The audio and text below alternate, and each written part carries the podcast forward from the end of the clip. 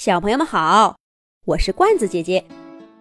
这一集的《动物西游》节目，罐子姐姐给小朋友们写了一个童话森林系列故事《狮子兔的胡萝卜园》，丰收了。秋天到了，童话森林迎来了大丰收。可狮子兔看着绿油油的胡萝卜园，直发愁。丰收了是好，可是这么多活儿，一个人怎么干得完呢？凉爽的秋风在火辣辣的太阳底下吹过来，狮子兔脑袋一转，有了主意。他晃着耳朵跑回家，不一会儿就拎着个木板出来了。狮子兔笑嘻嘻地把木板往胡萝卜园门口一立。他自己坐在一边儿，只见木板上写着几行字：“狮子兔的胡萝卜园招秋季短工，工作内容帮狮子兔收胡萝卜，工作报酬每天十根胡萝卜，外加狮子兔亲手制作的胡萝卜饼一块儿。”小猴子米花。最先看到了狮子兔的招工广告。米花在树枝上荡了个秋千，跳到狮子兔面前问道：“狮子兔，收胡萝卜当真给报酬吗？”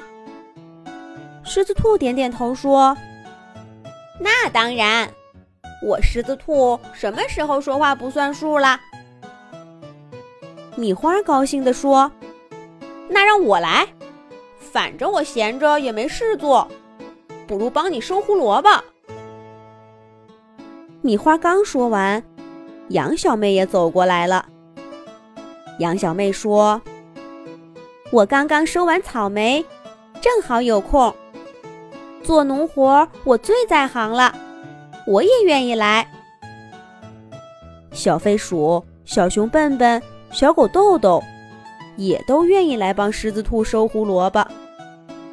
很快，狮子兔的胡萝卜园门口就聚集了一大群动物，连正忙着储存冬季粮食的三只松鼠兄弟也商量着派出了小弟弟鼠三。狮子兔高兴地给大家介绍了收胡萝卜的方法，又给每个人发了一个小农具。小动物们在狮子兔的胡萝卜园里。忙开了。一开始，大家都学着狮子兔的样子，坐在地上，拉住胡萝卜的叶子，用力往上使劲儿，拔出红彤彤的胡萝卜。力气小的动物们，就先在胡萝卜苗附近随便挖几铲子，让周围的土松动了，再使劲儿。拔了几根以后，小动物们按照狮子兔的要求，把胡萝卜放在院子角落的一个固定地点。秋风吹干了小动物们脸上的汗珠，劳动真快乐。可是劳动也真辛苦。没过多一会儿，刚刚拔出一根胡萝卜的鼠三，就一屁股坐在地上。大口大口地喘着气，拔萝卜可比采橡果累多了。狮子兔甩着结实的小腿儿跑过鼠三身边，晃着长耳朵说：“加油，鼠三，干活哪有不累的？”鼠三鼓起勇气从地上站起来，抱着胡萝卜往储存点走。可是走到树底下的时候，鼠三头顶上，冷不丁伸下一只爪爪，趁他不注意，抢走了胡萝卜。鼠三抬头一看，只见小猴子米花正站在树枝上，晃着胡萝卜冲他笑。鼠三气呼呼地说：“你还我胡萝卜！”米花抓着胡萝卜说：“那你来抢啊！”米花说完，顺着树枝就往上爬。鼠三也不肯示弱，他气呼呼地攀着树干去追米花。猴子和松鼠都是在树上生活的动物。只见米花和鼠三灵活地晃动着身体，不一会儿，鼠三就抓到了米花的尾巴。可是米花在树枝上转了个圈儿，又跑开了。新一轮的追逐又开始了。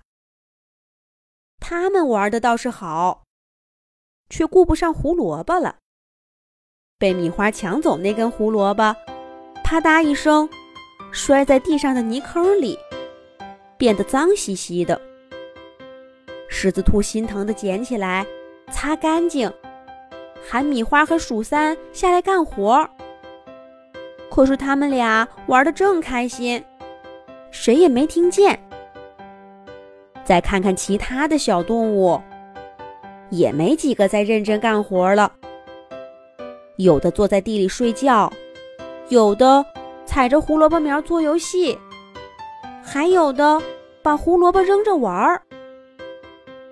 狮子兔气得跑过去制止他们，可是喊住这个，那个又闹起来。最后，狮子兔只好一个人默默地把胡萝卜捡起来，放好。一天的时间很快就过去了。到了付工钱的时候，小动物们纷纷围过来，找狮子兔要报酬。狮子兔看着连一小半都没收完的胡萝卜园，气得直跳脚。可是木牌上写的清清楚楚：一天十根胡萝卜，外加一个胡萝卜饼。小动物们。的的确确在胡萝卜园待了一天。狮子兔咬着牙，给每位小动物拿了十根胡萝卜和一个小小的胡萝卜饼。大家兴高采烈地走了。第二天，小动物们又来到狮子兔的胡萝卜园，问他还招不招短工。狮子兔笑眯眯地点点头。小动物们高兴地涌向胡萝卜园，可是狮子兔把门一拦，指了指旁边的小木板儿。只见木板上比昨天多了几行字：“狮子兔的胡萝卜园招秋季短工，工作内容：帮狮子兔收胡萝卜。工作要求。”在胡萝卜园里认真劳动，不许打闹，不许故意毁坏胡萝卜。工作报酬根据劳动成果计算，最多每天可以得到二十根胡萝卜，外加两块狮子兔亲手制作的胡萝卜饼。小猴子米花读完木板上的字，挠挠头说。啊，这么多要求呀！狮子兔点点头说：“嗯，可是如果干得好，报酬也多一倍呀。有人愿意来吗？”小猴子米花又说：“可是具体怎么计算呢？总不能你说谁干得好，就多给谁报酬吧？要是你说我们干的都不好，那我们……”不就白干了？狮子兔回答说：“这个我早就想到了。你们看，我请来了评定专家。”大家顺着狮子兔指的方向看过去，只见大象伯伯正卷着鼻子站在胡萝卜园的一角。狮子兔说道：“参加劳动的每个人。”收的胡萝卜都会放在固定的位置，最后的劳动成果由大象伯伯来评定，我不参与，这样总公平了吧？小动物们一看，狮子兔想的这么周到，都放心了。羊小妹先说：“我愿意来。”紧接着，小飞鼠、小狗豆豆、小熊笨笨和鼠三也都说愿意来。狮子兔打开胡萝卜园的大门，让大家进去干活了。今天跟昨天太不一样了。每一位小动物都认认真真的在胡萝卜园里忙碌着。大半天的功夫就干完了所有的活儿。